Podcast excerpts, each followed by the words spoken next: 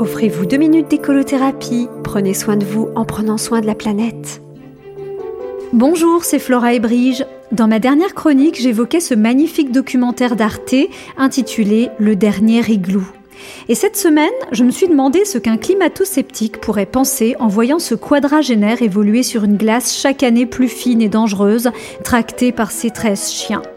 Lorsqu'il raconte que les hivers sont de plus en plus courts, la glace de moins en moins sûre et la neige de moins en moins dure, je m'amuse à imaginer un climato-sceptique s'exclamer Bon sang, ils sont allés jusqu'à payer un brave homme du fin fond du bout du monde pour lui faire dire des trucs pareils. Franchement, on n'y croit pas.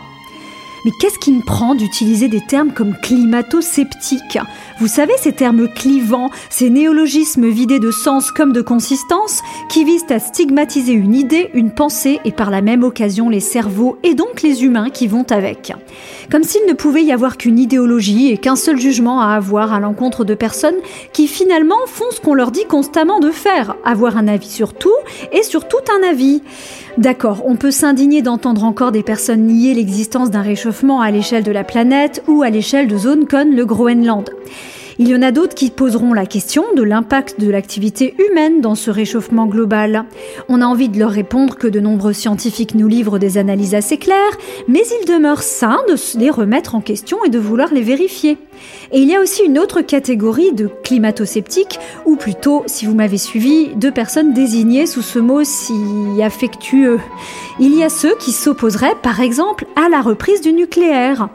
Parce que face à un danger, on nous présente des solutions, ou plutôt on nous impose des solutions.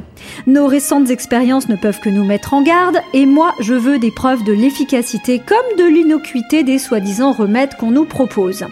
On me répondra que la fin justifie les moyens, fin de la réflexion, sinon, vilain climato Eh bien je pose quand même la question, j'ose poser la question.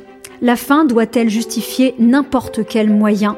Moi, je le sens moyen, très moyen.